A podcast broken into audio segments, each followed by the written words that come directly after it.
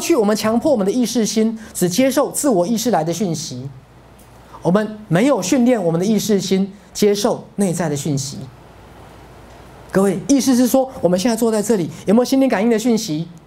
有没有预知未来的讯息？有啊。但是我们训练我们的意识心只接受自我意识来的讯息，我们不接受我们内心任何的直觉。各位听懂了没有？因为我们害怕，因为我们害怕，我们不接信我不接受我们的心传来任何的直觉。所以各位仔细听哦，不要再让我们的心被物质实相跟伴随的自我意识完全蒙蔽了。记得。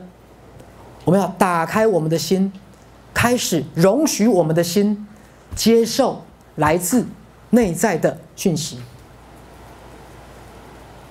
各位，好，就像我举例来讲，两个朋友吵架，你能不能听一面之词？绝对不行。好，就像我们在做心理治疗、做家庭治疗，你可能只听爸爸的说辞吗？不可能，你要听妈妈怎么说。除了爸爸妈妈怎么说，你要听兄弟姐妹怎么说啊？各位，一样的，我们的内心完全被自我意识蒙蔽了。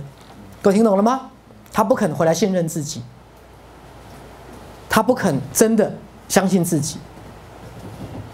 是啊，可是我跟各位讲，这个世界所有成功的人，好，你问他当初为什么成功，他可能告诉你：，哎，徐师很奇怪啊，当初我也没有钱啊。当初我也没有名没有利呀，好，当初也也也都不怎么样啊，好，可是我就是觉得自己做得到，各位听懂了没有？他可能会觉得，当初没有任何外在条件，没有任何具体的证据，可是他就是相信自己，各位听懂了吗？因为他相信内在的力量。各位，所有内在的力量。胜于外在眼睛看得到的一切，因为所有眼睛看得到的一切都是来自内在的力量，明白吗？可是后来我们本末倒置了，我们只看到外界的，不相信内心的。所以各位回来一定要相信内心，一定要相信内心。是啊，一定要相信内心。好，所以我会这样讲，基本上我绝对不会鼓励各位迷信赛斯，我更不会鼓励各位迷信我，但是我一定会鼓励各位什么？相信你的内心，相信你的内心，永远要相信你的内心。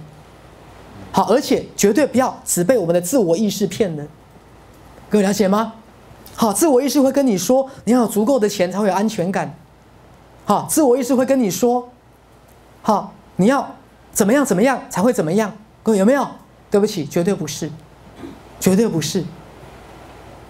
好，你再回到你的内心世界，好不好？